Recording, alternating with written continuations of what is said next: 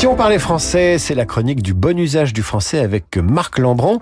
Aujourd'hui, je vous mets au défi ou je vous challenge, mon cher Marc?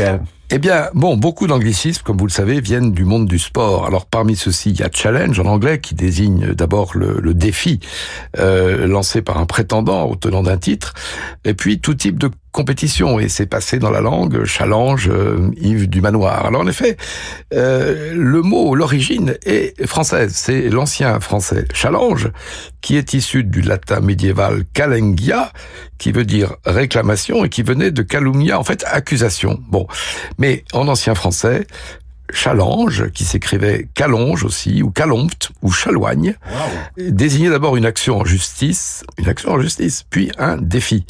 Et peu à peu, défi s'est imposé dans l'usage, et l'ancien français challenge a, disparu sous cette forme-là.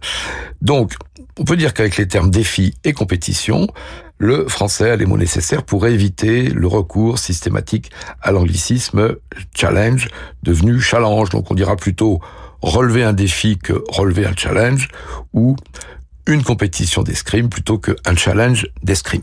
Marc Lambron, un défi pour nous aider à parler français chaque jour, à mieux l'écrire, à mieux le, prononcer ou à trouver les bons mots dans notre langue. Une chronique issue du livre de l'Académie française, Dire ou ne pas dire, aux éditions Philippe Ray, qui est sous-titré du bon usage de la langue française. Si nous parlions français tous les jours à 7h20 sur Radio Classique et en podcast évidemment sur radioclassique.fr. Merci Marc. Merci. À la semaine prochaine.